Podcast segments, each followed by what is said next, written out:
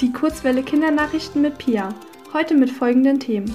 Heftige Brände in Griechenland und der Türkei, Impfangebot für alle Kinder ab 12 Jahren und Lionel Messi verlässt den FC Barcelona.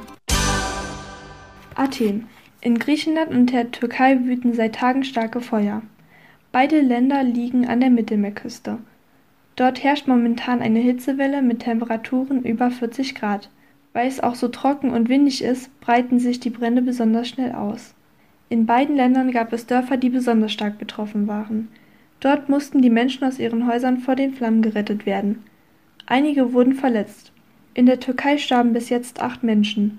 Mit Helikoptern, Löschfahrzeugen und zahlreichen Feuerwehrkräften versuchen Griechenland und die Türkei die Brände in den Griff zu bekommen. Berlin. Alle Kinder ab zwölf Jahren können sich nun gegen das Coronavirus impfen lassen. Das beschlossen die Gesundheitsministerinnen der Länder und Bundesgesundheitsminister Jens Spahn am Montag. Vor einer Corona-Impfung müssen die Kinder aber von einem Arzt oder einer Ärztin über Gefahren aufgeklärt werden. Außerdem müssen die Eltern oder andere Sorgeberechtigte zustimmen. Damit folgt die Regierung nicht mehr der Empfehlung der Ständigen Impfkommission. Die sieht Impfungen nur für Kinder mit bestimmten Vorerkrankungen vor. Die Europäische Arzneimittelagentur gab die Impfstoffe von BioNTech Pfizer und Moderna schon vor einiger Zeit für Kinder ab zwölf Jahren frei. Barcelona. Der Fußballspieler Lionel Messi verlässt den FC Barcelona. Er spielte 21 Jahre lang für den Verein. Sein Vertrag mit dem FC Barcelona lief schon am 1. Juli aus. Am Donnerstag teilte der Verein mit, dass es keinen neuen Vertrag geben werde, was beide Seiten zutiefst bedauern. Messi bestritt für den FC Barcelona 778 Spiele, schoss 672 Tore und holte 35 Titel.